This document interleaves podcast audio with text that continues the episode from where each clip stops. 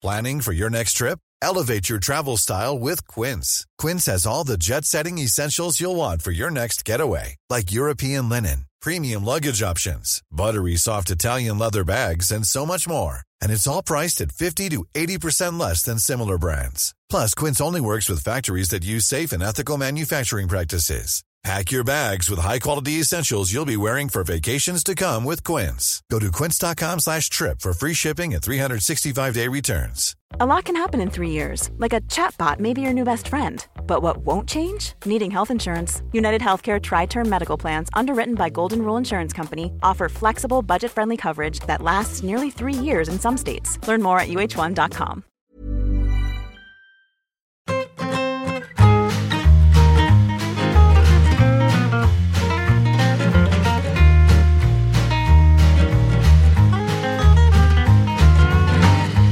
Pache, el otro día. Javier Aznar te pilló un poco en fuera de juego. Voy a levantar banderín. En varias, en varias. Con, no, sobre todo con el desayuno. Sobre todo sabiendo que de esa respuesta te estabas jugando la vida, porque era como que. Claro. Me iba a juzgar por el desayuno, macho. Dijo Es que- que algo así como que se puede conocer a una persona por cómo desayuna, ¿no? ¿Puede ser? Sí. Pero no recuerdo que respondiste tú. Bueno, pues que. Que, estabas sido- mutando al, al salado. Sí, siempre he sido muy de dulce. Ah, sí, lo del pincho Pero- de tortilla. Pero si ahora elijo, si ahora voy a un bar, me pido un pincho de tortilla, cosa que hace unos años era absolutamente impensable. Era palmera o lo que hubiera de bollería. Eh, pero sin. Sí, sí, y sí, sí, ¿Y tú, efectivamente. Miguel? Ahí, ahí me pilló porque, a ver, el cuestionario Plus yo llevaba a preparar dos o tres. O sea, Claro. la felicidad. Digo, coño, está así. tengo Esa, esa siempre, Tengo- esa que siempre cae. Tengo que preparármelo y tengo que mentir. ¿Sabes? Claro, O sea, tengo, eso que, es tengo que fundamental. mentir a mi señora, a la familia, como Claro. para hacerme el guay. Pero, Claro. ¿sabes? Me interesan un carajo, esta es la realidad. En este programa puedo hablar con claridad. ¿no? Claro, ojo que hay que poner esto como adenda del. ¿eh? Que por favor, todo el público que haya visto. Venga a acabar, acabar aquí de completarlo. Sí, sí. Sí, sí. Oye, hablando de desayunos, ¿os he contado alguna vez?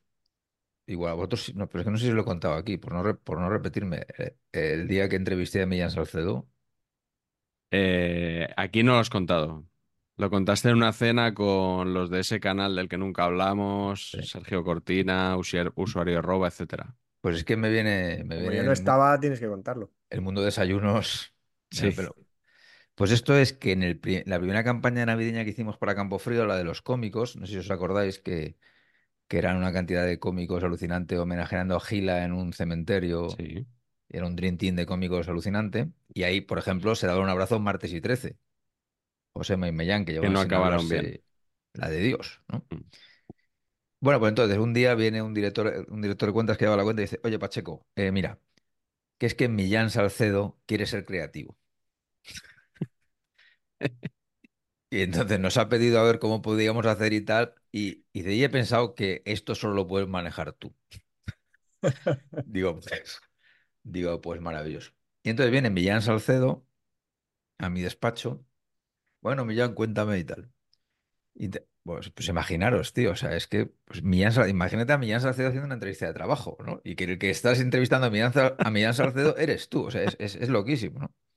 Pero bueno, entonces, digo, bueno, Millán, ¿y tú qué? Pues tienes alguna cosa, porque veo que venía con unas carpetas. ¿Qué tienes aquí? ¿Qué tal? Y entonces traía unas carpetas llenas de, de collage. A él le gustaba el collage y tenía collages muy chulos, ¿eh? Empieza a enseñar, a explicar, pa, pa. Digo, ya, y digo, ya, ¿qué- ¿de publicidad has hecho algo? ¿Has pensado en alguna cosa? Dice, hombre, yo tengo he hecho mis pinitos, tengo aquí dos guiones y tal. Entonces me contó dos, de los cuales solo recuerdo uno, que, que es por el tema de desayunos, porque es para Kellogg's. Sí. Entonces el guion es, es como, es como sigue. Eh, hay un, hay un tío que está en la cocina, ¿no? Y entonces la típica cocina americana de estas que tiene una isla en el centro, ¿no? Y entonces está preparando desayunos pues, para, la familia que va a venir, ¿no? Y entonces eh, entra su señora, que es un pibón, ¿no? Dice, cariño, ¿desayunas lo de siempre?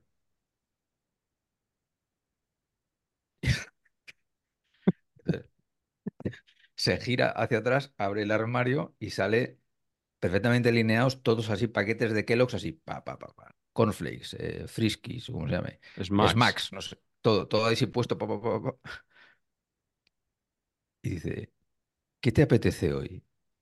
Y se oye una voz de off que entra y dice, cereales Kellogg's. ¿De Kellogg's quiere? Por supuesto, contratado, ¿no?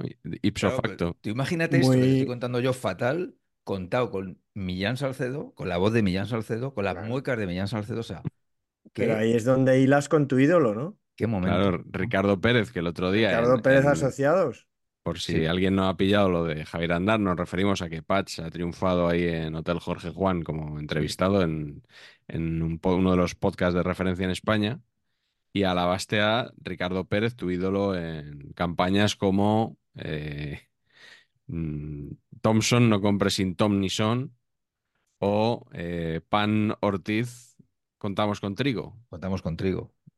Efectivamente. No, no. es-. Y en cambio, Millán Salcedo no lo contratasteis. Doble rasero, ¿no? por lo que sea, yo creo que también el concepto venir a trabajar a una hora se lo propuso y tampoco le hacía mucha gracia. El concepto de. Buen pelotero, ¿eh? Buen pelotero. Sí, eso tengo Grande entendido. en los partidos contra la droga, siempre destacado. Sí. tengo- Era, ¿Ah, muy, era muy, muy amigo de Juanito, por ejemplo. Millán. Y, su- y una persona encantadora, ¿eh? O sea, por otro lado, una persona encantadora. Y Oye, graciosísimo, Miguel, ¿y claro, es que, o sea. es- bueno. ¿Tú qué desayunas, Miguel? Eh, yo, como ahora desayuno fuera de casa, porque así gano unos minutitos de tiempo Eso en casa y también me Para pego, llegar a trabajar me rápido. pego, me pego eh, también el, el- como tengo, ahora tengo tiempo para desayunar, que no lo he tenido nunca, pues eh, desayuno tostadas con aceite, tomate y sal y un café con leche. Tú parecido, ¿no, Carleto? Sí, yo es que de hecho no considero, o sea, todo lo que no sea hacerlo fuera de casa, no lo considero desayuno. Ah, qué bien tirado. Es muy correcto. Mm, ¿Cómo sería? ¿Cómo sería? Si un día tienes Yo no que- ingiero, no ingiero nada en casa nunca. Quiero decir, nunca a la hora del desayuno. no, te- si no, no tienes hambre, no te apetece. No, pues estoy acostumbrado a ir en ayunas a, a- a trabajar e incluso a correr o lo que haga por la mañana. No suelo... Y el fin de semana eh, tampoco. Las sobras de mis hijos, no. No me, no me preparo nada porque no me parece desayuno si me lo tengo que preparar yo. Esa, Es otra cosa, es otra cosa, llamémosle otra Filosofía- cosa. Sí, sí. voy a estar muy de acuerdo con esto, ¿eh? Mm, Puede ser, ¿no? Sí, sí, muy de acuerdo. Bueno, que No sé qué en el, en el- en Javier, que, que yo también he estado y no recuerdo si me Sí. preguntó esto, pero no sé No. qué- Yo qué- creo qué- que dónde nos hecho- situará eso en su No lo ha hecho, lleva 8.000 millones de habitaciones de. Jamás ha hecho esta pregunta nada más que para pillarme. Esta es la realidad. que Bueno, a mí me sorprendió, pero yo también lo suelo escuchar mucho y Ah, sí, amenazó con que con invitarme a mí algún día también, Sí, con lo cual me tendré que preparar el, el cuestionario Prus para quedar bien. Sí, sí, sí, así es. Porque y no sabemos además que ese programa lo oye gente de importante, no Sí, sí, es el, el tramo de podcast más influyente de del podcasting español, probablemente. Hotel Jorge Juan. Sí. Que, mm, que sí, sí, yo. mm, ¿Vosotros nos pasa que cuando le hacen un cuestionario a alguien o, o leéis un cuestionario, por ejemplo, de Cinemanía, ¿no? Que, que respondéis, que decís, ¿qué hubiera respondido yo a esto? Sí, a veces sí. Mm. Claro, siempre claro. dices, joder, qué mal, voy a tener que darle una vuelta, le tendría que dar una vueltecita a esto porque lo que se me ocurre es súper básico y voy a quedar fatal, pero bueno. Que hablando de Cinemanía, Carleto, eh, bueno, el podcast de Pumares es, inminente el lanzamiento, o sea, inminente, Sí. inminente. Cuando esto se emita es probable que ya esté ventilado el tema, ¿no? Antes de que, antes de que acabe el invierno está todo. Antes de que acabe el serial de Eurocopas, eh, saldrá el, el podcast de Pumares y, y luego tenemos los Goya en unos días. Eh, ¿cómo, El cómo lo mismo ves? día que el español se la juega en el campo del Racing, eh, voy a, o sea, voy a decir una cosa. eh, por una vez mm, me alegro de tener que trabajar viendo los Goya Mm, y no ver a mi equipo, Eso está bien. porque la verdad que es un padecimiento y bueno, mm, está siendo, mm. Está siendo doloroso. El otro día siento el penalti no pitado al, al Levante. Hurtó, Todavía no pero sabemos por qué, ¿no? Hurtó estupendo, ¿eh? Todavía no sabemos por qué. Yo no sé por qué. O sea, la única razón es que puede ser que la imagen televisiva, la intuición me dice que fue mano clarísima, pero que la Sí. imagen televisiva no fuera, que hubiera varias imágenes y, en- y no en todas se viera que es mano, en algunas se viera medio que le da con el hombro, Keita Valde. No lo sé, no lo sé, pero fue. Bueno, cerrar, cerrar los ojos, ¿no? Hilando con, con los Goya. Muy bien ahí. Es lo que vas a hacer tú muy con el- bien, hacer así y que sea lo que Dios quiera. Muy bien ahí, ¿eh? Sí. ¿Quién va a ganar? ¿Qué, qué peli va a ganar? 20.000 especies de ascenso. No, no, por favor. Que no gane esa. Va a ganar Eh, algo se va a 20.000 llevar, claro. 20.000 ronquidos con las abejas, no, por favor. Nah, A mí me está- gustó. Es me una gustó. buena película. A mí me gustó. Sí, A mí como, me parece como también una buena peli. Como De hecho, No tienes ni puta idea, pues no pasa nada. Pero de hecho, yo tengo que decir que no soy hincha de, del cine de. mm, Joder, se me va el santo al cielo. de Santiago Segura. No, de nuestro querido. De Bayona. De Bayona. No Claro, es soy que. Bayona, Bayona queda en Vigo. Es verdad. En Pontevedra, estado. Bueno, En pegado a Pontevedra. Vigo. En Pont- Pontevedra, pero pegado a Vigo. Sí, sí, sí. Pues. No, no, por ahí no me vais a pillar. No, No, no. va. Bayona me parece No. un tío sensacional, es majísimo, pero su cine, bueno, no es, digamos, lo que. De hecho, yo prefiero 20.000 especies de abejas. Creo que va a estar entre Bayona, o sea, entre la de Bayona y esta. Y que Bayona se llevaría el director porque la directora de 20.000 especies de, abe- de abejas es directora Nobel. A mí eso me parece una basura. Igual gana Erice, ¿no? Poco reconocimiento No, a su, no a su creo. obra, ¿no? No creo. Bueno, no estaría mal. A mí su peli no me parece mal. Por No, cierto, quiero, quiero desagraviar en este programa al señor Yorgos Lantimos, del que he rajado mucho, porque sus primeras películas me parecían un disparate, una cosa que no iba conmigo, y las últimas, en cambio, me han gustado mucho, las tres últimas. Pues mira, oye. Así que, eh, Yorgos, si nos estás viendo, que es probable, Hombre, que sepas estaba que... bastante jodido, Yorgos, estaba con él. Estaba Sí. preocupado. Este programa lo, lo sigue gente muy influyente, insisto, o sea que Sí, sí, no sería de extrañar que, que esto le, le hubiera llegado. No, el Bueno. nuestro, gente muy maja. El de Javier Aznar, gente muy influyente. Claro, No, bueno, ¿no? pero bueno, sí. Podríamos, podríamos decir, podríamos decir sí, que, que es así. Eh, eso sí, la Javier, Eurocopa. ídolo, eh, hay que decir. Sí, sí, sí. sí, Y. Eh, gran futbolista de la Cervantina. También. Que habrá novedades dentro de poco. De la Cervantina. Que el- los programas de la Eurocopa que hacemos no son tan influyentes, esa es la verdad. Pocos, pero buenos. Los que nos ven, los que nos escuchan son más que los que nos ven en las Eurocopas. Es una cosa curiosa. Mirando crees que las puede ser? Hay- estadísticas. En YouTube sale estadísticas, por ejemplo, de sordos que vean, que escuchen el programa. Porque igu- ah, igual hay un colectivo ahí importante, ¿no? No sale, estamos no atacando sale. ahí En, en Rijeka, en Rijeka hay... Rijeka. Claro. Sí, hay uno protestando ahí, como el, el patch Sí, sí. de, de Rijeka alejando el balón. Correcto. Bueno, pues eh, hoy llegamos a, a Francia, Esto ya es un campeonato. Esto ya sí que es un campeonato. 1984, Esto es un campeonato. Continúa la de, Bla- de la de Bacle. la primera Euro- Eurocopa que recuerdo, por si a alguien le interesa este dato, que imagino que no. Y eh, retrocedemos, también. retrocedemos 40 años hasta aquel año con el repaso Garci de hoy, en el que además debo decir que es la primera vez que un espectador de saber empatar me ha mandado dos acontecimientos para el repaso Garci de este año. Qué maravilla. Madre mía. Samuel Arrandis ¿Cómo están me, las me- cabezas? me ha enviado algunas del 88 y dos del 84, que igual me las ha colado, pero no, no me he molestado en comprobarlas, pero hombre, son tan absurdas que, que tampoco tendría mucho mérito.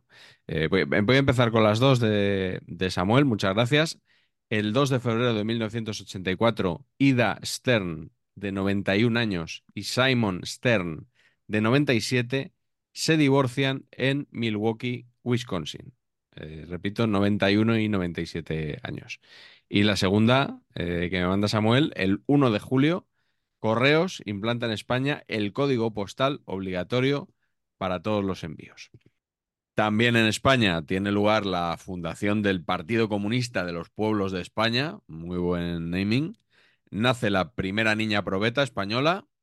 Deja de editarse Diario de Barcelona, de- decano de la prensa diaria en España. También en Barcelona sale de la cadena de montaje de SEAT el primer modelo Ibiza. El Tribunal Supremo confirma la pena de 53 años de cárcel para Rafi Escobedo por el crimen de los marqueses de Urquijo, que fue en la tocó en la Eurocopa anterior. En Estados Unidos, como siempre, elecciones presidenciales, palizón de Ronald Reagan al demócrata Walter Mondale, 525 votos electorales por 13 de Mondale. China y Reino Unido acuerdan la cesión de la soberanía británica sobre Hong Kong para 1997. En la India, la primera ministra Indira Gandhi es asesinada por sus guardias de seguridad y le sucede en el cargo su hijo Rajiv Gandhi. Fallece en la Unión Soviética el presidente Yuri Andropov y asume la presidencia Konstantin Chernenko. La República de Alto Volta cambia de nombre y pasa a denominarse Burkina Faso. Me gustan ambos. Eh, BBC News emite varios reportajes que revelan al mundo que en Etiopía se está produciendo una hambruna donde morirá aproximadamente un millón de personas. Eh, se funda el SETI, el Servicio de Búsqueda de, Inte- de Inteligencia Extraterrestre. Eh, se publica la canción Thriller de Michael Jackson, cuyo álbum se acaba convirtiendo en el disco más vendido de toda la historia. En Japón empieza a publicarse el manga Dragon Ball, que seguro que gusta a muchos de nuestros espectadores. Eh, también en la Unión Soviética, Alexei Patsinov inventa el videojuego Tetris. Eh, Milan Kundera publica La insoportable levedad del ser, el señor que dio nombre a los Kunderitas, que dice Manolo Lama. Eh, en cine se estrenan Super Detective en Hollywood, que tendrá nueva entrega este verano en, en Netflix, Carleto. Eh, Broadway Danny Rose de Woody Allen. Los cazafantasmas de Ivan Reitman, eh, película a la que le, he robado algunas cosas. Dune de David Lynch, la mala. Dune la mala. La, la aburrida es la que está ahora, la de Villeneuve. Eh, Érase una vez en América, de Sergio Leone. Gremlins, de Joe Dante. Indiana Jones y el Templo Maldito, de Steven Spielberg. Karate Kid. La historia interminable. Pesadilla en Elm Street. Terminator. Y Amadeus, de Milos Forman, que gana el Oscar a la mejor película. Eh, fallecen este año Johnny Weissmuller, Jorge Guillén, Andy Kaufman, James Mason, Richard Barton, Marcial Lafuente Estefanía, Truman Capote, Francisco Rivera Paquirri, al que mencionaremos luego, François Truffaut, Vicente Alexandre y Sam Peckinpah. Y en deportes, Fórmula 1, Niki Lauda se corona campeón del mundo a bordo de un McLaren. Es el año de debut en el Mundial de Ayrton Senna eh, con Toleman. Los Chicago Bulls escogen a Michael Jordan en el número 3 del draft de la NBA. La Unión Soviética y otros 13 países boicotean los Juegos Olímpicos de verano que se celebran en Los Ángeles. El Liverpool gana su cuarta Copa de Europa eh, por penaltis ante la Roma en el Olímpico de Roma. El Real Valladolid se corona campeón de la Copa de la Liga. Y, por supuesto, en 1984 tiene lugar en Francia, Carleto, una nueva edición del Campeonato de Europa de Fútbol, segundo en Francia, si no, me, si no recuerdo mal. Eso es, ¿no? Porque fue el, el primero, ¿no? De El 1960. que ganó la. URSS. Fue en Francia. Del 12 al 27 de junio continúa la, la debacle, continúa el. Bueno, empieza un fondo que, que está tocando fondo cada vez más. Con, ah, venga equipos, venga sedes, venga partidos. Una cosa absurda. De hecho, aquí el salto de sedes es tremendo desde el anterior, desde el- el- la de Italia en el 80. Siete sedes. De hecho, es que construyen dos campos prácticamente nuevos. Madre mía, más sedes casi que partidos. el de, bueno, está el Parque de los Príncipes, el Velódromo de, de Marsella, Guerlain en Lyon, el Geoffroy Guichard de Saint-Étienne, el Félix Boyaert de Lens, nombra- nombrazos, y en, en Estrasburgo construyen o eh, reforman entero Le Menot y en Nantes La Bourgeois. Eh, y continúan los cambios porque, como si os acordáis, ya nos metimos un poco con, con el sistema del 80 en el que hay dos grupos de cuatro equipos y él va al partido a la final, que quedaba primero de cada grupo, y el segundo jugaba el tercer y cuarto puesto más absurdo del mundo, porque es que eso no era ni consolación, porque no perdías una semifinal. Era un Mm. poco tonto, ¿no? Es como los partidos esos de la Olimpiada para quedar del séptimo octavo, ¿no? Una cosa así Sí. un poco absurda. Eh, Y, y aquí sí que se hace por lo menos unas semifinales, ¿no? Los dos grupos de cuatro, los dos primeros se enfrentarán contra los del otro grupo y desaparece, cosa que a mí no me gusta, el partido de tercer y cuarto puesto. Patch sé que está encantado, Madre para mí, pero todo lo que sea metraje, Estoy de acuerdo con Patch. Ese programa, ese partido no tiene ningún sentido. pues a mí me parece muy bonito, incluso como fin en sí mismo. Llegar a juegos de un equipo que sabe que nunca va a jugar un- una final de un mundial, decir, voy a jugar, el- ganar el tercer y cuarto puesto. Así que este es el, este es el, el- el nuevo torneo, que al contrario que en el año 80, pues fue un torneo muy bonito, con buen fútbol, no hubo movidas de hooligans, quizá que no estuviera Inglaterra Inglaterra. y que claro. tampoco estuviera Holanda, por ejemplo, Sí. que Pues- son dos así peligrosillos, influyó. em, y que tuvo a don Augusto Lamo Castillo como árbitro Hombre, enviado por España, junto a los míticos Michel Botrov, Friedrichson, Ponet de Bélgica, Prokop de la RDA, estuvieron ahí. Eh, estuvieron fuera, se quedaron fuera Italia, lamentable, Inglaterra, Checoslovaquia, un clásico también se quedó fuera, Holanda, que luego contará Miguel, y Hungría, así como clásicas de... Y entraron algunos, algunos nuevos. esas ya dejaban de ser clásicas, ¿eh? Aquí Ya. ya más o menos Checoslovaquia, Hungría y tal empezaron a poco a poco a ir desapareciendo de, de las fases finales. Eh, Patch, eh, aquí te- tenemos mascota otra vez. Sí. No es tan mala quizá, me atrevería a decir, como la Ah. italiana, pero buena, buena tampoco.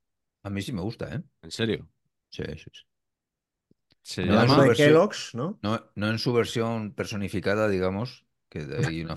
Esto... Oye, El merchandising creo que, creo que, creo que seríamos, como, no sé cómo decirlo, creo que eludiríamos nuestra labor de informadores Sí. si hablando de mascotas no habláramos aquí del mundo Hugo Mayo. De Hugo Mayo, sí, sí. Sabía por dónde ibas a salir. Me parece, me ¿Qué parece muy pensaría bien. Hugo Mayo de esta mascota? Claro. Madre que- mía de mi vida, ¿eh? O sea, esto, esta es la típica de verdad que, que la piensa un guionista y dices, no, venga, hombre, no vas a poner esto. Imposible. Entonces, entonces, ¿esto quién se lo va a creer? Mm. Es- Imposible. Sobre todo porque además hay imágenes, al parecer hay imágenes del calentamiento previo a, a cuando se saludan los equipos, en el que ya está vacilando, digamos, eh, a la mascota. Ah, eso no lo sabía yo. Sí, Sí, eso lo he oído, sí. sí, sí. Parecer, no sé cómo, no sé si dice, obran en poder de, Hombre, ¿De quién deben obrar? Sí, sí. exacto, de la justicia, algunas Mm. imágenes en las que obviamente ya hay ahí un vacile, un cachondeo absurdo Sí. de ¿Sabes que, futbolista. sabes que es un icono de Vigo, Hugo-. Mayo, ¿no?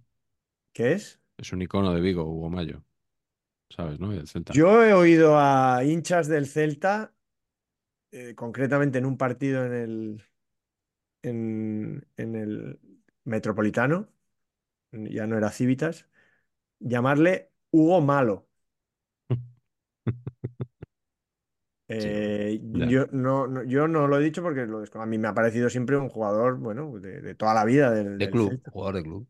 Pero Sí. acabar así, la verdad, por una, por estar haciendo el pijo, el gilipollas, la verdad que lamentable. Bueno, volvamos a la mascota de, Sí, de Francia 84 que se llama Penot. pero Me gusta Buen el nombre, ¿eh? también, pero no me gusta. Penot, Pero sí. Que es penal, es como decir penal. Pena- sería Penaldo, ¿no? El gallo Penaldo. El gallo penaldo. Hostia, el gallo penaldo. Ojo, ¿eh? Diminutivo de penal. Bueno, pero hay una, hay una intención, ¿no? De que, no sé. Quiero decir que en esta Eurocopa hay una intención clarísima de tomárselo esto más en serio que se lo habían tomado hasta ahora. Mm, Porque Hay el carteles mundo- también. El mundo este de la cartelería, la cartelería, para mi gusto, es estupenda. Estupenda. Carteles por sede, a cada cual más bonito. Mi favorito, el de Nantes. El de Nantes me parece un cartelazo, me encanta. Sí. Eh, y el de la final me gusta muchísimo, así rollo Petit Nicolás, me gusta muchísimo. Pero, pero sí que creo que hay un esfuerzo, hay una cosa de vamos a hacer un torneo serio y no las milongas Mm, que nos hemos tenido que clavar durante las últimas 27 semanas, sí. que han sido las peores 27 semanas de mi vida. Pero puede ser incluso que por una vez y sin que sirva de precedente, Eh. Francia nos haya copiado algo. ¿Por qué? Por los carteles, por lo de sede. hacer carteles Sí. de las sedes era Sí, del estoy de acuerdo. Que viene de eso. 82. Sí, sí, viene de eso, Bueno, claramente. Fu- Fuimos pioneros en eso, el rollo cultura y fútbol, y, y con artistas muy potentes, ¿eh? De Chillida, de gente muy, muy guay. Bueno, ya lo contamos aquí en el serial de los mundiales, disponible para todos aquellos que quieran ampliar conocimiento. Súper disponible. Y estoy viendo aquí un rollo profecía de los Simpson en el cartel de Lens. El que está debajo es Zidane con pelo. Pues puede ser. Es una, esto es una profecía de los Simpson total, ¿eh? eh, Creo que en el 84 todavía no jugaba, ¿no? Bueno, tenía 12 años, eh, malamente, ¿no? Pero Sí, sí. Puede ser, puede ser. Y el logo de la UEFA este adaptado con Claro, el, qué eh, rendimiento has- ha dado este logo, ¿eh? Con Siempre el azul y el ¿verdad? rojo, pero el blanco poca presencia. O sea, no parece realmente Francia, ¿no? No. ¿Ustedes tienen alguna prenda de cuando eran ustedes juveniles que la siguen luciendo, o sea, que les vale? No. Yo sí. Y, y es increíble porque mis dimensiones han pasado de L a 2XL. Pero, pues mi madre tiene un, un naming para este tipo de, de prendas, las llama la túnica de Jesucristo. Que es que se van, se va adaptando a tus medidas Sí. de una forma misteriosa. ¿Y qué, y qué prenda es? Un jersey, Un jersey de, pero, jersey, un jersey de pico. pero eh, ¿por qué sacas ahora est- esta? Creí que ibas a decir que era algo de Francia 84. No, porque, porque se adapta Como el logo. de- el logo este de la UEFA. Ah, como el logo de la UEFA. Perfectamente Vale. te dura 87 años. Vale, vale, vale, ese era el nexo. Correcto, correcto. Que- he estado yo un poquito. Así te crees tú que digo yo cosas por decir. No, nunca, nunca, nunca. Aquí, aquí nunca hacemos eso. Aquí- Bueno, eh, si os parece, si os parece, hablamos un poquito de la fase de clasificación. Patch, sé que tú es lo que, lo que estás lo esperando. que estabas esperando. Un momentito. duda. Me voy a poner aquí en el móvil. Bueno, esto lo, lo- lo- lo cojo yo porque cada vez me gustan más las fases de clasificación. Me parece, Sí, me parece lo más divertido. Me parece que jugar en los campos en los que te juegas algo, es decir, que si Portugal y la URSS se juegan un- pase, no se lo jueguen en, en Nantes, sino que se lo jueguen, bueno, donde toque. En- Tocó, tocó Portugal el último partido con la Unión Soviética en el grupo 2, pues, pues, pues, pues ese. Así que yo disfruto mucho repasando un poco estas fases de clasificación y que nos descubren siempre cosas muy chulas. Eh, vamos con el grupo 1, que se clasificó Bélgica muy fácil eh, con Suiza, la RDA y Escocia. Eh, empatado, eh, perdón, eso muy fácil, con Vandenberg de goleador y, solo perdió un partido en Suiza y empató en Escocia, pero ganó al- a los otros dos fácil, así que pa'lante. Pero el grupo 2 empezó, empezó Portugal bastante bien, solo pierde eh, con la URSS, que le mete 5, 5-0, parecía imposible que, que, que no se clasificara la URSS, pero la cagaron. Eh, Polonia, que ya no era la Polonia, digamos, de, de Lato y ya empezaba a cambiar, todavía buena, pero ya estaba sin Lato, Que por cierto, he descubierto que Lato acabó sus días de futbolista jugando en el Atlante mexicano. ¿Ah, sí? Calvo como, bueno, ya, ya era calvo, pero más todavía. Sí, sí. Y do- jugó dos Como temporadas Sánchez, en el ¿no? Atlante. Hugo Sánchez me suena que también. ¿Ah, sí? Pues que, que pega poquísimo, Muy poco. Poquísimo. buena.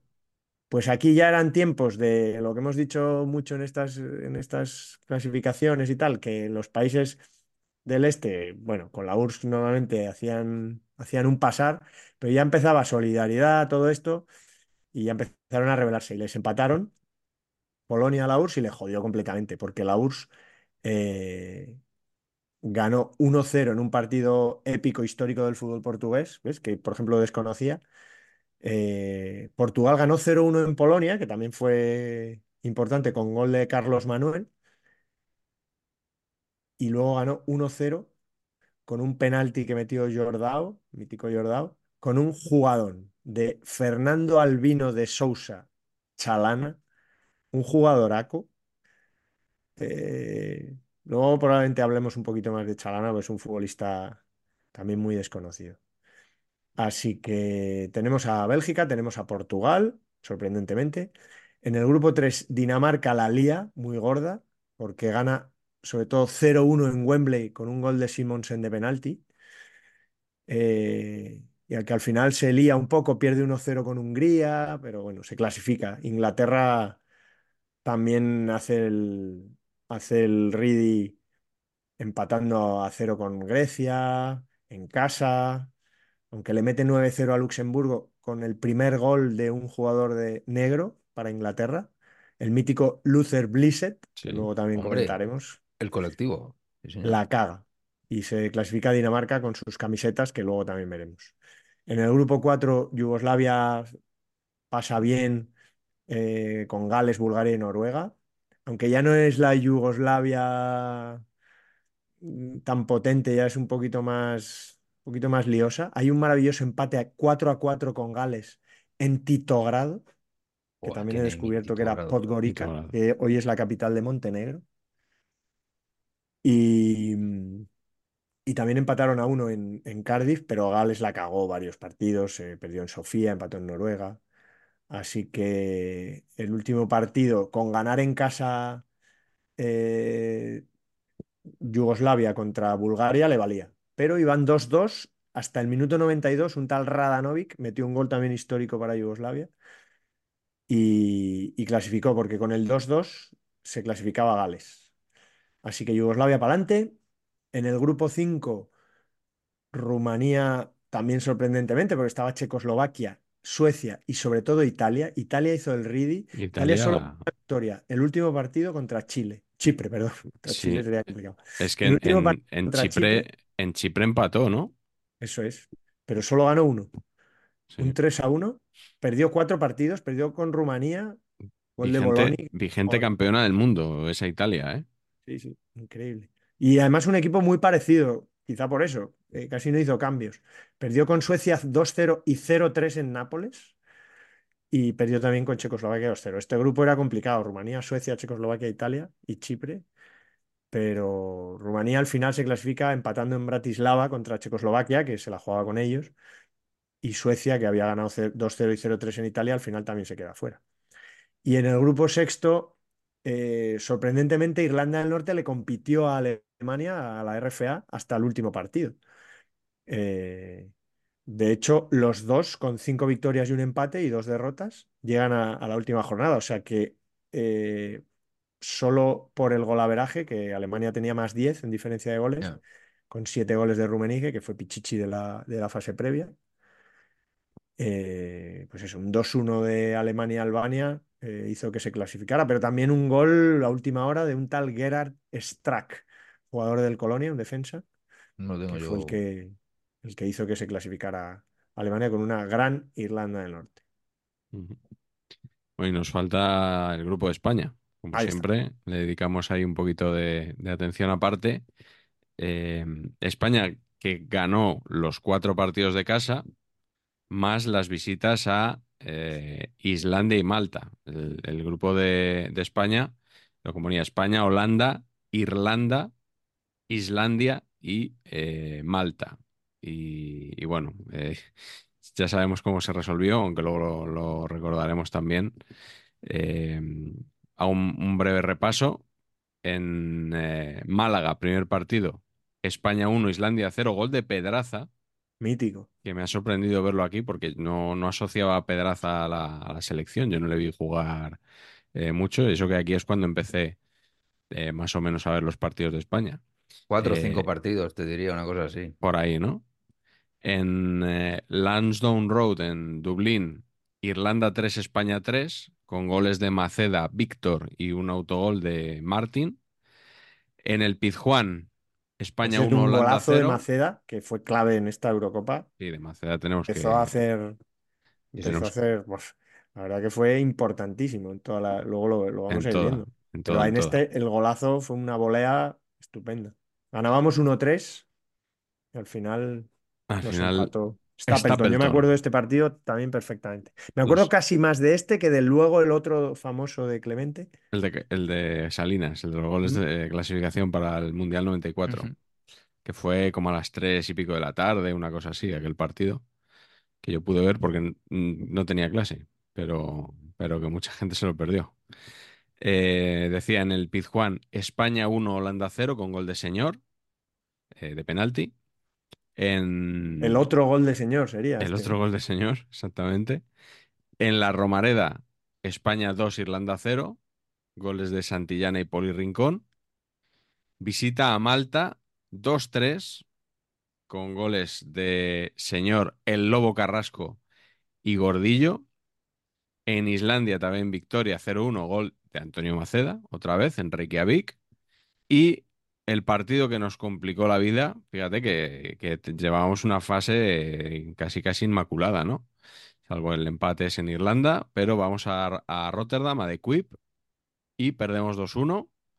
Eh, marca Houtman eh, el 1-0, empata Santillana antes del descanso y en la segunda parte un jovencito, un tal Ruth Gullit, uno de mis jugadores favoritos de todos los tiempos, nos marca el 2-1 y nos deja en una situación muy, muy, muy complicada para el último partido, Pacheco, que era el partido más mítico del fútbol español hasta hace no mucho.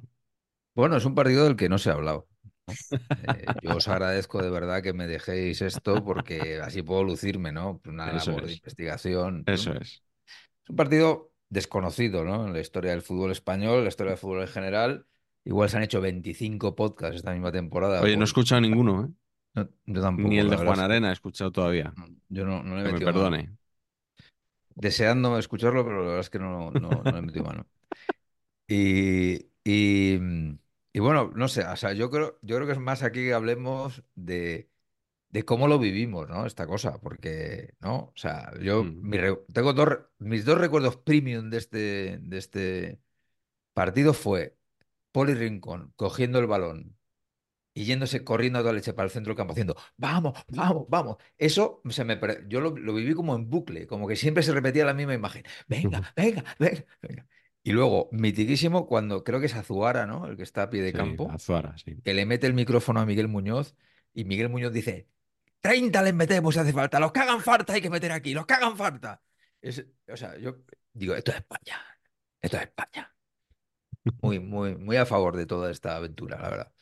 Yo, el... este es el primer partido, no es el primer partido de fútbol que vi, pero es el primer partido, digamos, que tengo documentado que vi. Ah, O mira. sea, no recuerdo, no te sabría decir cuál fue uno de los anteriores que vi.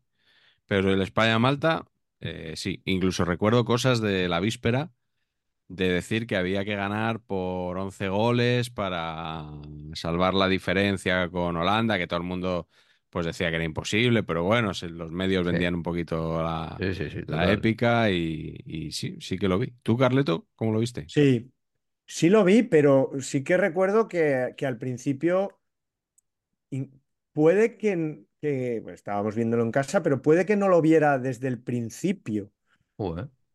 porque no, no, era, era, era una cosa, yo no, no, no era en plan, no sé, no, no, no recuerdo euforia por, por, por este No, partido, era un Nadie partido, era nadie se lo creía. Nadie se lo Claro. creía, tío. Claro. Mm. Entonces sí que recuerdo eh, estar por ahí, pero incluso yo a lo mejor, no sé qué hora sería, pero me recuerdo como que estaba cenando y yo no estaba viendo el partido mientras cenaba. Tenía siete años, estaría mi padre viéndolo y yo pues con mi madre cenando. Eh, o sea, ¿sabes? Cenando pronto, claro, los niños. Y, y ir acoplándome, o sea, diez esa años, sensación ¿no? de, de algo que está sucediendo, pero un poco in- insospechado. Eso sí lo recuerdo. Die- diez años tenías. Eso, bueno. Que, que, que, Sí, ¿no? Sí. que seis para siete tenía yo. que, que sí que, o sea, así como la final sí que era mucha expectación y Mm, mucha Sí. decepción luego. mm. Pero, pero Bueno, este ya, sí que recuerdo eso, sí, sí recuerdo haberlo visto. Pero bueno, que, que, que, que- que fue eh, la, la- la- la tromba de agua, incluso fue una cosa que hizo que, yo no sé si gente dejara de ir, pero que el campo no, no, no estaba lleno, ¿no? Esa sensación, yo siempre he tenido esa sensación. Bueno, pues si te parece, Carleto, vamos ya con la fase final del torneo. Empieza tú, cuéntanos el, el grupo que no era de España. Sí. Bueno, la cosa esta que, es- que no se recuerda mucho y es que Holanda, o sea, había que meter 11 porque Holanda le había metido 5 y 6 a Malta en la ida y en la vuelta. Mm, Pero ellos empataron con Islandia, que también vaya cagada. Joder, Sí, esa sí que es fina, sí, ¿eh? sí, no, Esa ahí es estábamos, estábamos fuera fue ya la, directamente. la que nos dieron. Mm, Eh, pues en la fase final el grupo era Francia, Dinamarca, Bélgica y Yugoslavia. Y, y la verdad es que resultó que el primer partido, el partido inaugural, que era Francia-Dinamarca, que ganó de milagrito, Francia 1-0, gol de Platini, eh, en realidad iba a resultar clave porque fue un muy buen partido, muy igualado, Francia ganando eh, y a partir de ahí Dinamarca iba repitiendo también lo que, lo que, lo que hacía Francia, que sí que salía como muy favorita después de ganar el primer partido. Bélgica le ganó a Yugoslavia, que ya se demostró que Yugoslavia no estaba en su mejor momento, esa Bélgica de los 80 que siempre era competitiva, a pesar de que aquí eh, en el partido contra Francia empezaron a descabalgarse. ¿eh? Ese Francia 2, Yugoslavia 0 primero, goles de Vandenberg y Grun. Y entonces el partido contra Francia, que siempre es así un poco la francofonía, eh, 5-0 le metió Bélgica. Le metió a Bélgica. 3 de Platini, y otro de Alain Girés y otro del mítico Luis Fernández. E el hat-trick, el hat-trick, estos tres goles de Platini, es hat-trick perfecto. ajá. Primero con la zurda, segundo creo de, que de cabeza y el tercero de, con la derecha. O el segundo con la derecha y el tercero de cabeza. Pero es que el tío, en el siguiente partido, Francia 3, Yugoslavia 2, vuelve a meter tres chicharros, Platini, y vuelve a hacer un hat-trick perfecto. Otra vez, uno con la zurda, otro con la derecha, de falta, y otro con la cabeza. O sea que, que tremendo Platini.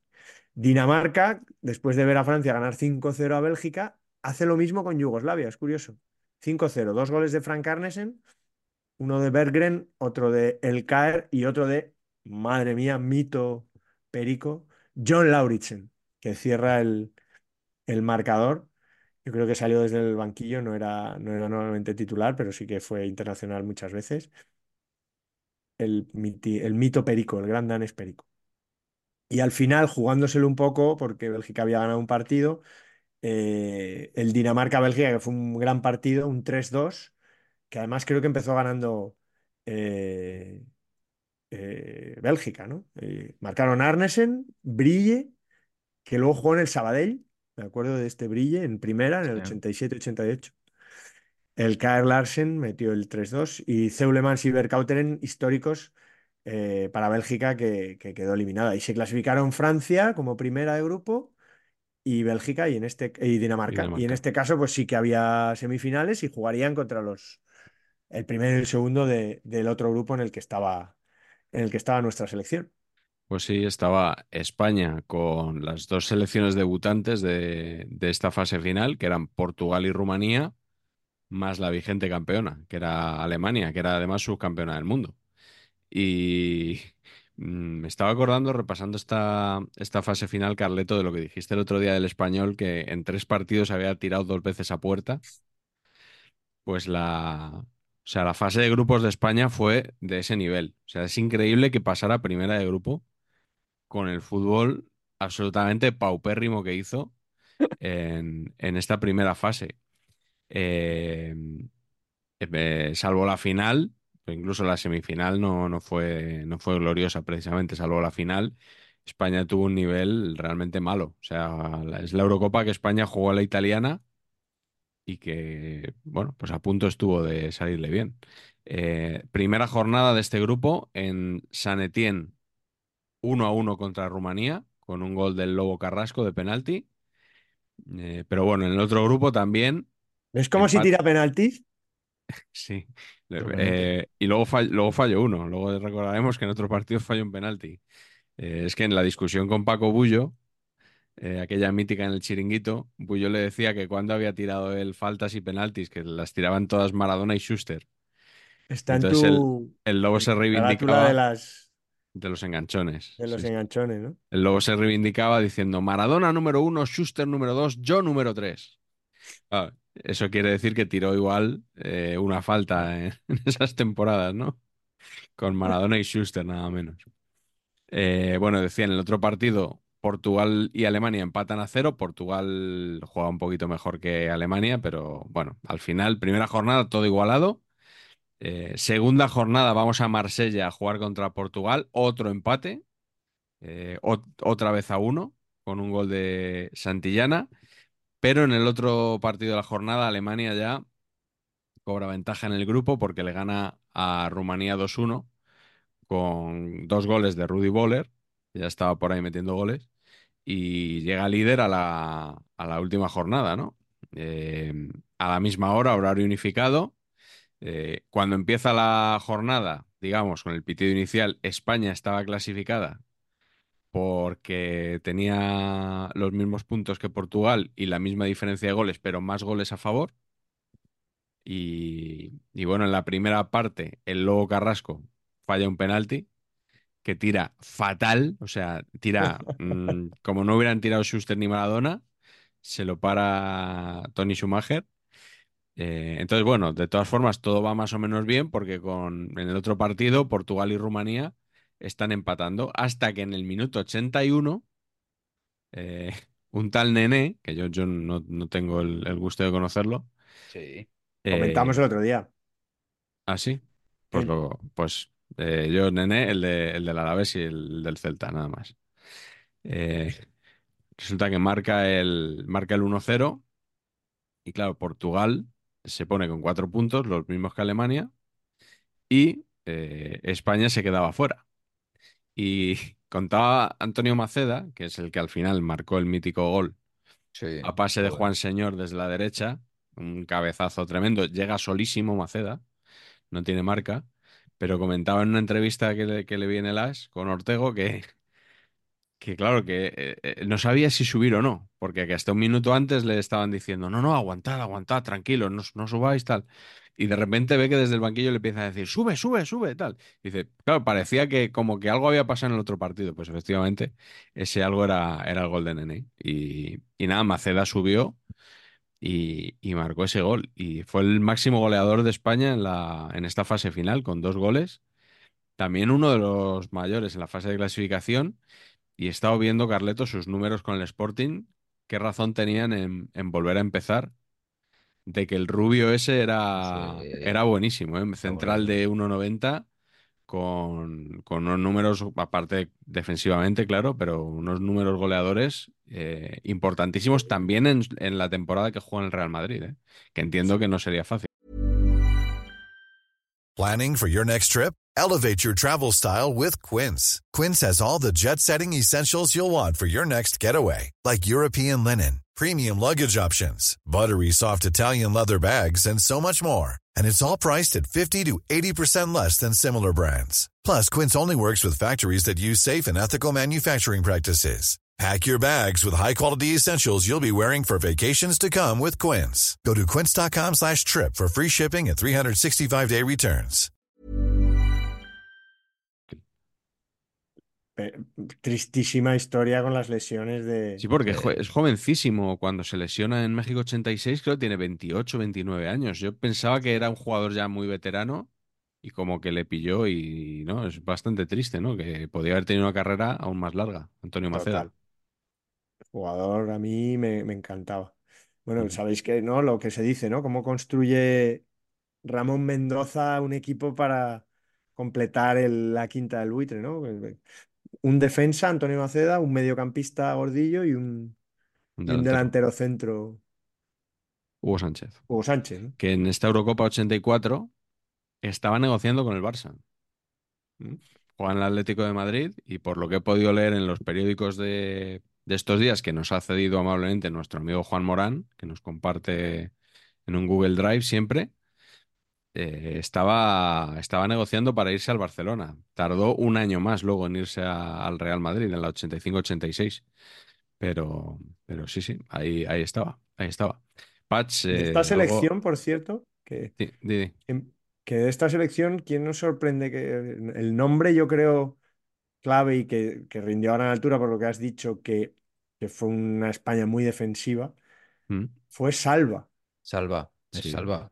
Salva hizo un, un torneazo. O sea, Salva era Beckenbauer aquí. Una sí, cosa Maceda, extraordinaria. Maceda no pudo jugar la final por tarjetas, al igual que Gordillo. que Esta salimos cosa que Sa- me parece lamentable. Perderte una final por acumulación Hombre, de tarjetas. Eso es un Una error. fase final tan cortita, o sea.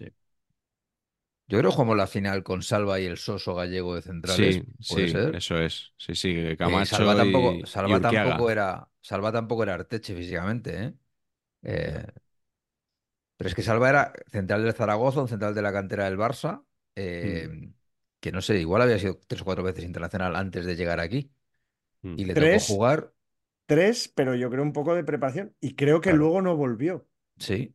Y Eso es, eso sí es increíble también. hizo un torneazo, o sea, era eh, buenísimo. A mí eso no me flipaba. Un jugador. que se lesionó, ¿no? No sé si se lesionó Sí. en verano o una cosa, una cosa absurda. O sea, cuando va a- a- a- vuelve al Barça, digamos, creo que, que- que se lesiona ahí esa temporada. Y Francisco sacando a pasear su zurdo a Carleto.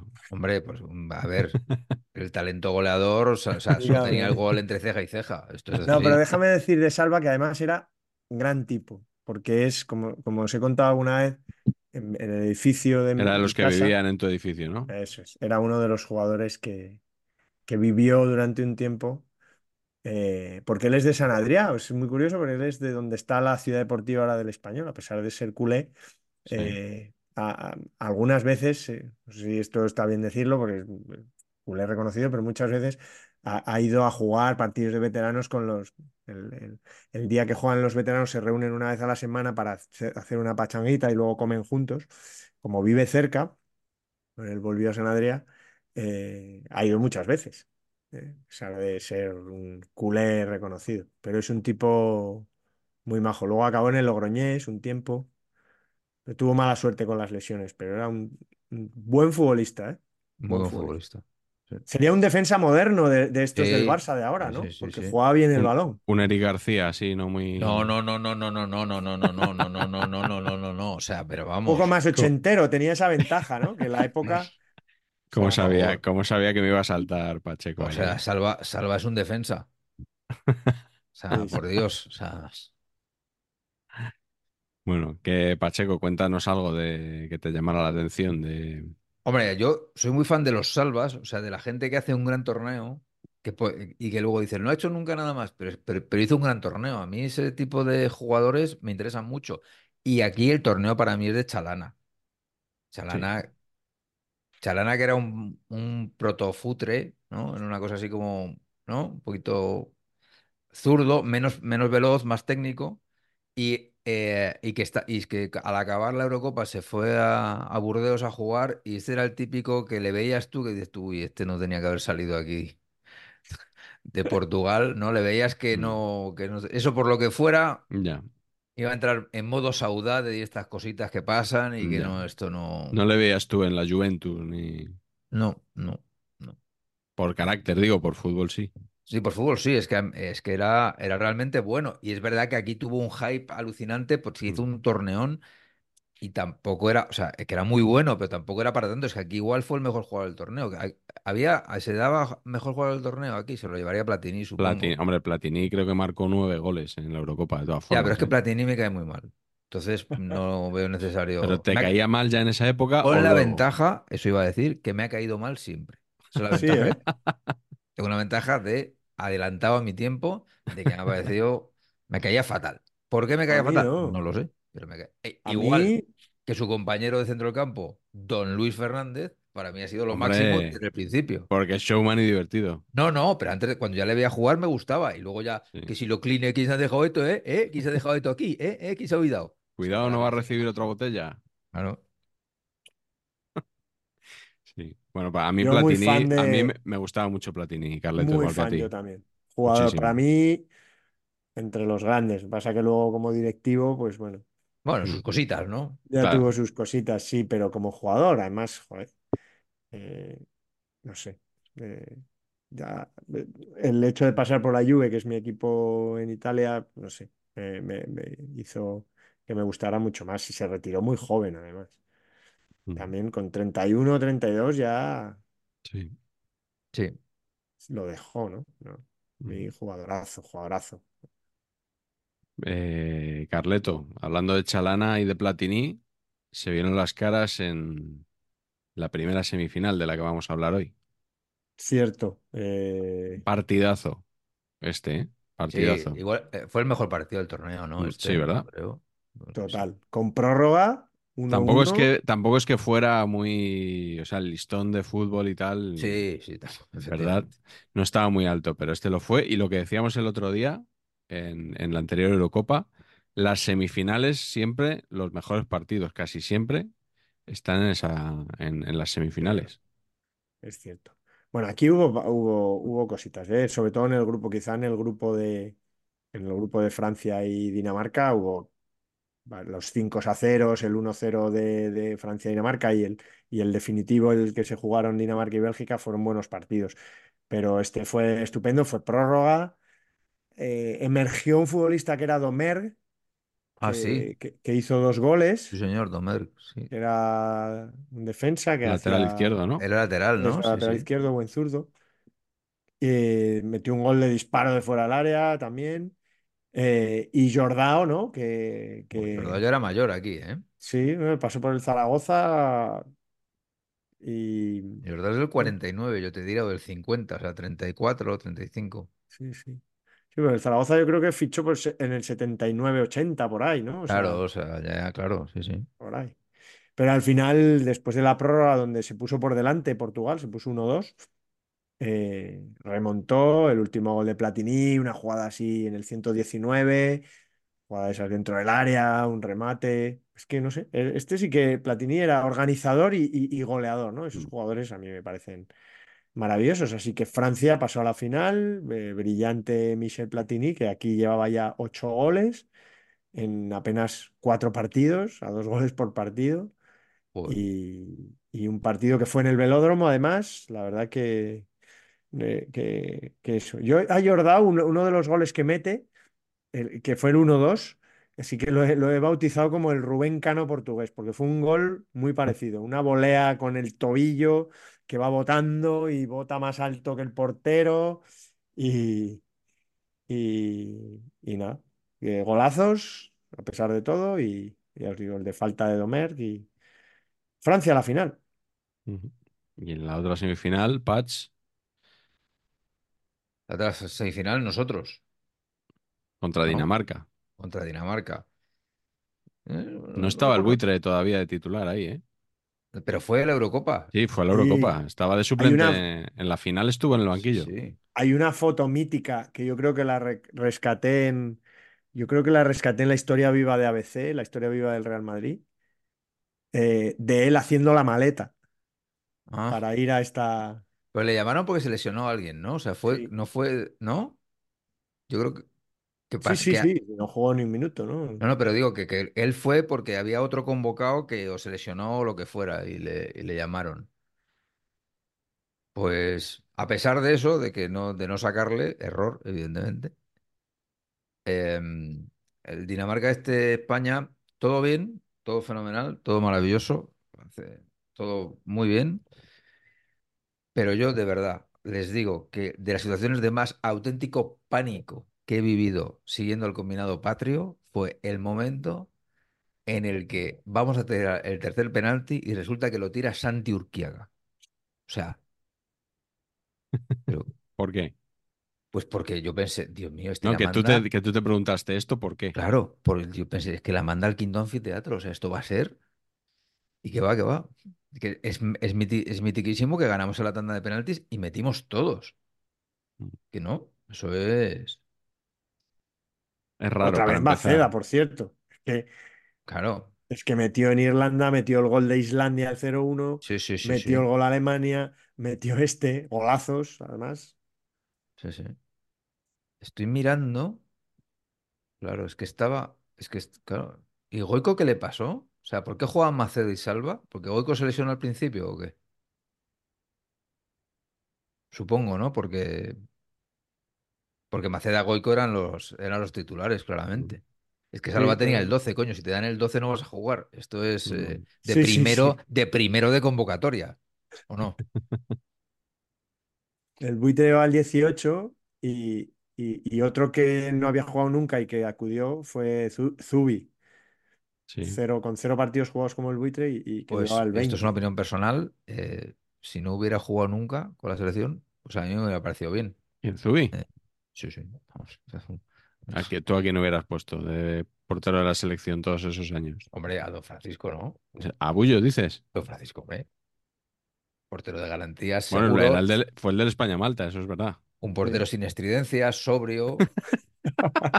Bueno, pues lo que se Con el. Lobo Carrasco ahí compartiendo Claro, vestuario. claro. Nada, Zubi no me gustaba, la verdad es que no. Bueno, que los le- Sarabia marcó ¿Quién el- falló? Falló el Kaer ¿no? Larsen, ¿no? El Kier Larsen falla, el último, sí, sí, pero fija- ojo que fijaros los que tiran los penaltis de ellos, ¿eh? El del Sabadell, y luego Jesper Olsen, Laudrup, Sonen Lerby y el Kier Larsen. Delita, ¿eh? Mm. Por Y cierto, nosotros, Santillana, señor Urquiaga, Víctor Muñoz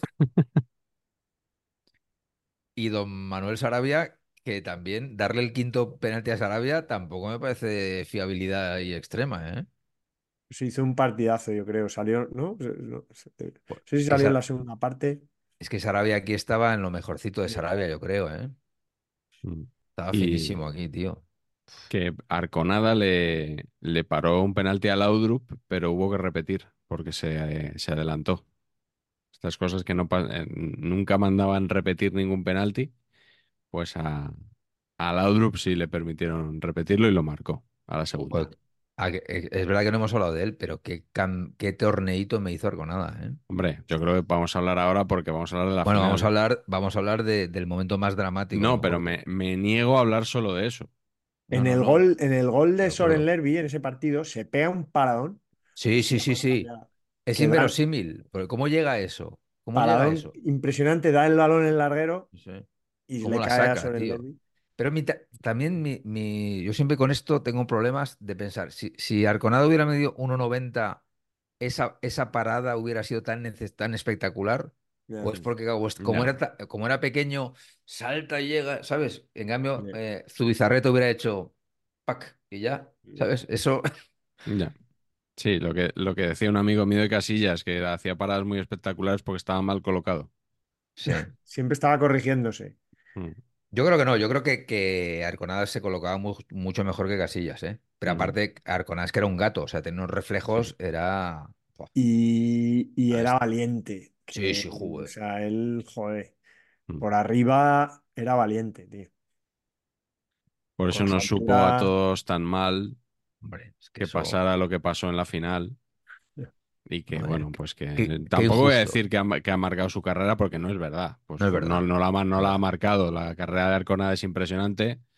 Era el ídolo de todos los niños de España y, y no nos lo podíamos creer cuando vimos que, que había encajado ese gol de esa forma, ¿no? Porque cuando lanza Platini la falta en la final, pues el balón de repente desaparece, ¿no?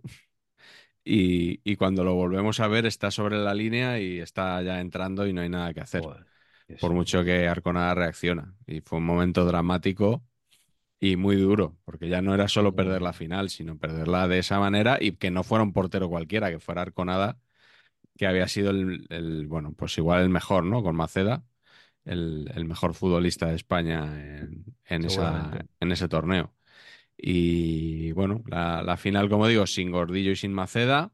Platini que marca ese gol, luego en el minuto 85 expulsan a, a Lerroux y nada, con España volcada, pues Belón en- se queda solo delante de Arconada, le pica el balón por encima en el minuto 90 y, y se acabó lo que se daba. Y yo tengo aquí el, el diario Marca de aquel día, Mm. porque claro, el arbitraje fue controvertido, España protestó mucho, muchas jugadas. Recuerdo un penalti a Francisco, precisamente, que yo creo que hubo un, un penalti a Francisco en, en en una esquina del área. Yo me acuerdo una ocasión de Santillana clara. El titular de marca fue Atraco en París. O sea, ese es el Excelente. Como queriendo decir, ¿no? O sea, antetítulo muy grande. Bravo España. Titular Atraco en París. Todo preparado para que Francia pudiera gallear. ¿Eh? Con una comi entre comillas. eh, ¿Eh? Una foto, la, la única foto que va en portada de, de marca es del árbitro, del, del checoslovaco Christoph, al que llaman Monsieur Christoph. Mm, Titular, eh, solo el árbitro consiguió vencernos. Eh, Platini y Belón marcaron los tantos. Eh, y voy, a leer el, el texto de la portada de marca, que se ve claramente que es periodismo de otra época. Mm, De, de hecho, si supiera imitar bien la voz del nodo, mm, podría, podría leerlo de esa manera. Y eso que estábamos ya en el año, repito, 84. Dice así. La selección española puede regresar con la cabeza bien alta y puede hacerlo con el orgullo y la grandeza de los que han sembrado sobre los estadios de Francia una bella página de nuestra historia futbolística. La Copa no se viene a Madrid con Muñoz y los suyos, pero es lo mismo, porque cuando se pone el empeño, la fe, las ganas y la ilusión que a lo largo de la Eurocopa han puesto los españoles, lo demás es cuestión de suerte, que no ha habido en la final, y de caprichos arbitrales. Christoph se Ahí. ha alineado descaradamente con la sabiduría del que es y se sabe un gran colegiado con los franceses. A base de intimidaciones y faltas ignoradas, ha ido minando a los españoles con la misma maestría que ha ido tendiendo un cable victorioso a los franceses. Una lástima, porque los de Hidalgo, que forman una gran selección, no necesitaban de estas ayudas que a la postre han desvirtuado y empalidecido su triunfo final. Ya veis que, que del partido más bien poco, o sea, todo, todo centrado en el árbitro. Luego me gusta porque en páginas interiores hay opiniones de, perso- de personajes muy variopintos. De Patch, te- esto te gusta mucho. La opinión de Lolita, la opinión de Paquirri, hombre, la opinión de Encarnita Polo. joder, O sea, muy bien. También del fútbol, pero estos son los que más me han llamado la atención. Y eh, luego en la, eh, la, la contraportada del periódico es otra foto del señor eh, Christoph con- señalado con una flecha en la cabeza y el titular bien grande es Se busca. No, no. Hombre, Tu amigo estaría fino con esto, ¿eh? Enorme. Mi amigo, mi amigo eh, Isaac, dices. Tu amigo Isaac. Imagina- Bueno, pero los árbitros checoslovacos igual, ¿no? Le da igual. No son del CTA, te quiero decir Ah, que igual no hay que, no hay que cuidarlos. Pues nada, esta fue la final en, en el diario Marca. Muchas gracias a, a Juan Morán por, por enviarnos los, los ejemplares. Y nos queda, como siempre, un par de apartados más, empezando por Masters of Naming. Eh, ¿qué tenéis por ahí que os haya llamado la atención en este, en este aspecto? a ver. eh, selecciones que se quedaron fuera, por decir algo, yo quería recordar, por ejemplo, a. Bueno, ya hablamos en, en el anterior de John Wark, que ya jugaba la Euro 80, que estaba en evasión o victoria, pero es que Sí. tengo más de, de evasión o victoria. Hay Halvard Thoresen en Noruega, jugaba partidos y era uno de los jugadores que está en Evasión o Victoria, es esta época. Ah, sí. Y en Irlanda también hay un, hay un, hay un mítico de, que es Kevin O'Callaghan, que era un defensa al que le hicieron hacer de portero. Era el chaval que le parten el brazo para que en esa escena que todos recordamos, seguro, los que hemos visto la peli de, en su momento, de, de pasarlo fatal, ¿no? Que le tiene que romper el brazo Michael Caine para que Sylvester Stallone le suceda, le, le sustituya, ¿no? Pues es eh, jugador de Irlanda de la selección que jugó los partidos de junto a Michael Robinson, por ejemplo, ¿no? Mm. Sí, No sé, de, Mona- de Malta hay algunos buenos, ¿eh? Sí. Unos nombres, una, un poco nombres como de, como de, espe- de circo, ¿no? O sea, John Bonello, Azzopardi, Tortell, que sería como roscón en... Los Sí. hermanos Farrugia, Los hermanos Farrugia, cuatro, esos Me- me encantan. Clásicos. eran dos y dos, ¿no? Eran primos. ¿Ah, sí? Raymond era primo de Mario Farrugia y luego los otros dos, que eran Emanuel y Edwin, eran hermanos. O sea, tres Claro, es que Farrugias en, Ma- en Malta al final serán todos familia, ¿no? Como en los pueblos. Ahora a enemistarnos con Malta de repente. Con la, con la, con la audiencia que tenemos ahí. En Holanda empiezan, empiezan nombracos, ¿eh? Por supuesto, Marco Van Basten, que ya jugaba. Koeman, Frank Rijkaard, Gullit, que has comentado antes. Y a mí uno que me encantaba, que era Gerald Vanenburg. Hombre, Vanenburg me parece Sí, ¿no? de estar en el MoMA, o sea, de tener obra propia en el MoMA. sí, y muy buen jugador además. sí. Eh, parecido a, a Berkautenen, que has mencionado antes también con Bélgica, que Sí. yo creo que lo, lo conté una vez en un, en un partido que estaba retransmitiendo Javier Ares en Antena 3 Radio con García, que cada vez que la cogía Berkautenen de- pronunciaba algo así como Berkotegan. Entonces decía, balón para Berkotegan, eh, juega Berkotegan y tal. Y ya José María García se hartó y le dijo, coño, Ares, Berkauteren. ¿Verdad? Mucho más, mucho más amigable.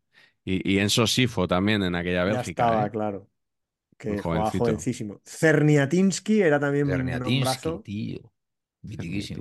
Bastante, bastante crack. Sí. Yo de, Eh, de Portugal me, eh, me quedo con, bueno, aparte Chalana, por supuesto, que había algún re- había un restaurante aquí en, en Sí. Castellana, La La Chalana. chalana. sí, asturiano, sí. ¿no? Tú trabajabas por ahí, como yo, Pacheco, Sí, ¿no? En aquella correcto. época, Esa zona, sí, sí. cuando es lo correcto. pusieron. Yo creo que ya no está, ¿no? No existe ya. Ah, ¿no?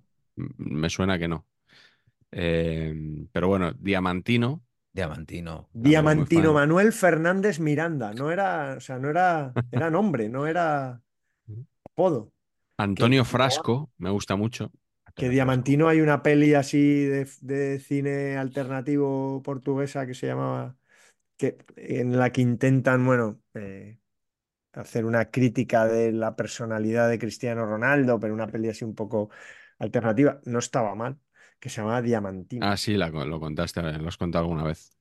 Eh, me, me habría gustado mucho que coincidieran en un mismo equipo Frasco y Carrasco. Hombre, es que eso. Antonio Frasco Antonio Frasco, muy buen naming, ¿eh? y Bastos López. Antonio Bastos. Bastos López. Sí, eh, eh, que viniera a España para que el marca pudiera titular Pintan Bastos o algo así, ¿no? Oh, ¿cuánto Y se me- echa de menos eso, eh? Y mucho, y me gusta mucho el nombre del seleccionador, Fernando Cabrita. Una cabrita. Sí, muy poco, yo no lo recordaba, fíjate. Sí, sí, Tenía un José visto- Luis, Portugal, que con eso va, eso abre puertas. O sea, Sí, ¿no? sí, con un José. Luis, Sí.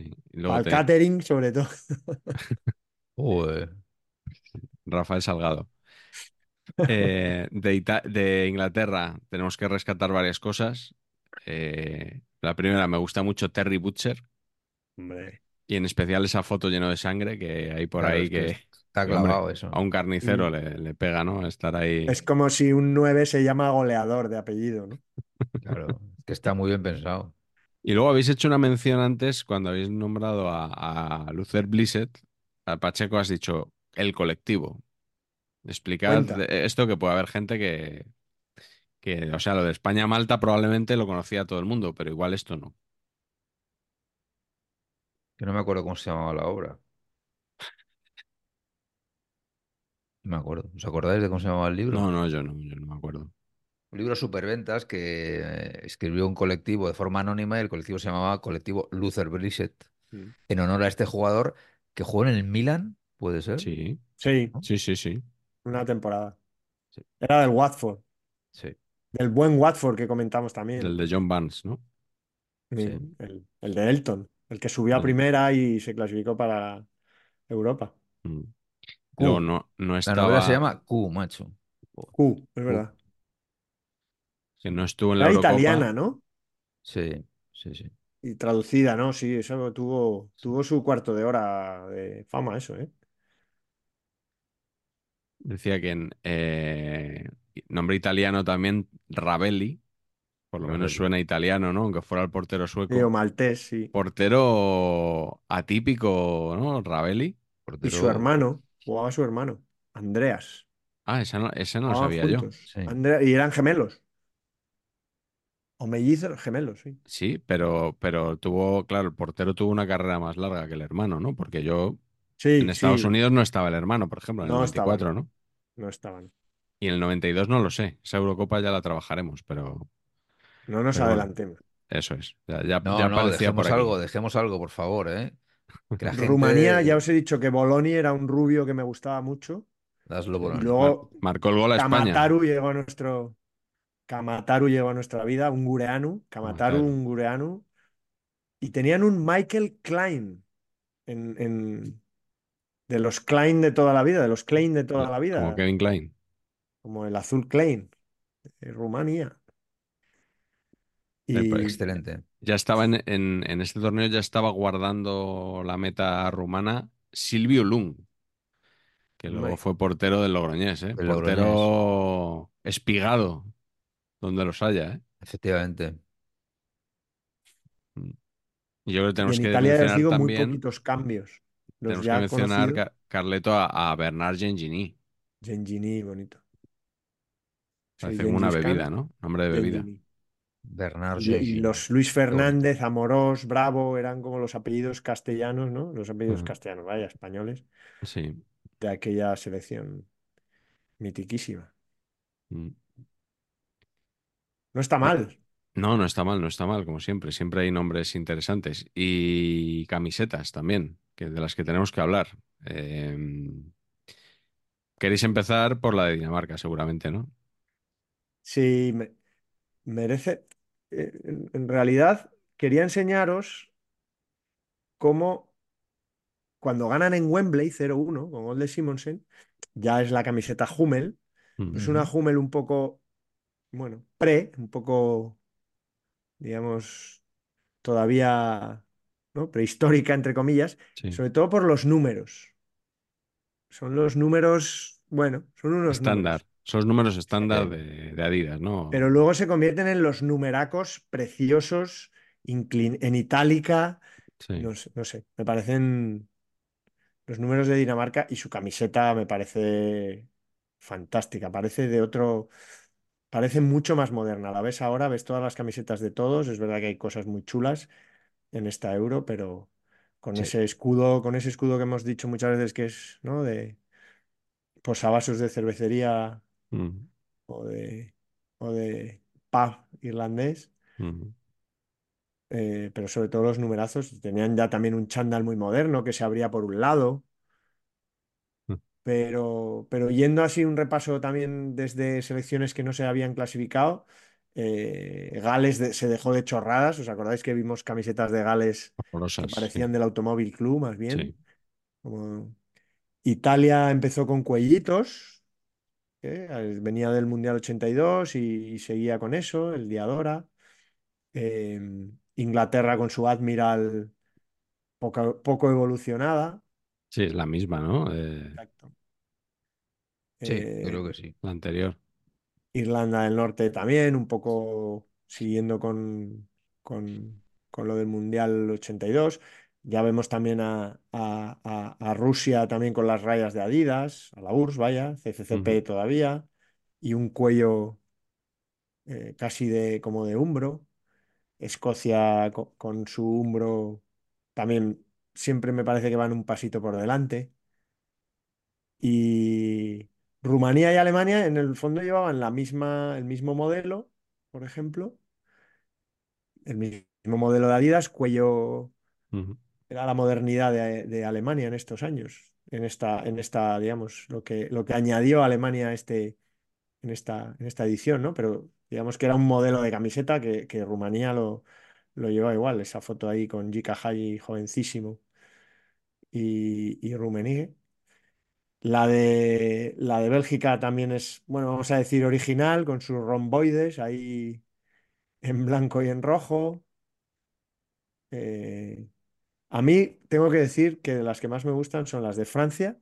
De hecho, me gusta más que de las que ha tenido después, que algunas han sido muy famosas, las del Mundial del 98 y tal, e incluso la de México 86. A mí me gusta más esta. Y la de Portugal, con sus, con unas rayitas en diagonal y el Mm. cuello cerrado, Sí, también me bonito. parece, Muy bonito, sí. me parece estupendo.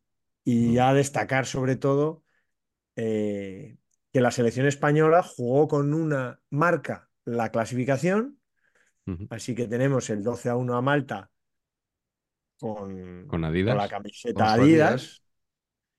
y que la gran revolución, yo diría, ¿no? De, de- de la, de la- de la selección española, que creo que es la única vez que no, que no ha lucido Adidas, y es que firmó con Le Coq Sportif, ¿no? Sí, durante hasta el Mundial de Italia, más o menos, ¿no? No sé si porque iba a jugar en Francia y a partir de ahí, no sé, eh, me- me- es una decisión sorprendente, ¿no? No creo que fuera por eso, ¿no?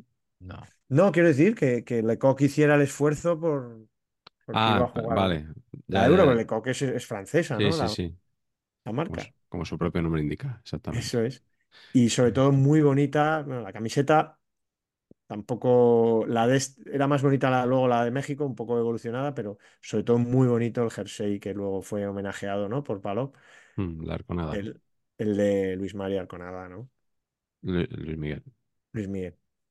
Eh, que cua- los porteros tenían personalidad, las camisetas de los porteros, porque he visto a Schumacher antes de, de azul, ¿no? Cuando le paraba el penalti al Lobo Carrasco. Aquí este jersey de, de Arconada, que Es luego precioso. es que, eh, y ahora ves los porteros y te da la impresión de que van todos igual, ¿no? Eh. Todos de un color o no, no Sí, sé. incluso que, que el gramaje de la camiseta del portero, mm, yo soy de una época en la que de- debería de ser diferente. Bueno, es Mm. que, es que además era jersey. O sea, el concepto es un jersey de portero. Ahora es igual que la camiseta Sí, normal. Mm. Claro, pero tiene sentido porque se- es un señor que se está dando de... Se está sí. cayendo al suelo cada dos por tres. O sea, que, que está bien que sea un poco más reforzado, ¿no? Eh, La camiseta, ¿no? Mm. No- Sí, no- pero- Me da esa sensación, ¿no? pero tenían personalidad. y- Yo, de hecho, si me pongo de portero, que no lo hago en alguna pachanga, me pongo un jersey. Sí. Qué bueno. Aunque es, es verdad que lo haces para cambiar de color, pero no me pongo una camiseta. No te imagino, no te imagino Carleto y a ti de portero, vamos. O sea, muy, tienes que estar cojo para ponerte tú de portero en una pachanga. Alguna vez hago el, hago el paripé y me pongo, ¿sabes de eso que tienes que hacer? Estoy aquí desvelando mis secretos y a ver si en la próxima pachanga me van a decir, oye tú, ¿de qué vas? Pero, pero me pongo el primero, Sí. Ah, ya te lo quitas de porque así encima. aprovecho y caliento. Siempre llego tarde a los partidos tal y caliento un poco, aprovecho, corro un poco, ¿sabes? Hago un poco de estiramiento, tal, no sé qué. Y luego el primero es más difícil que te vuelva a tocar dos veces. Y si te toca, ¡ah! siempre hay alguno cansado cuando te vuelve, ¿sabes? Sí, alguno que quiere.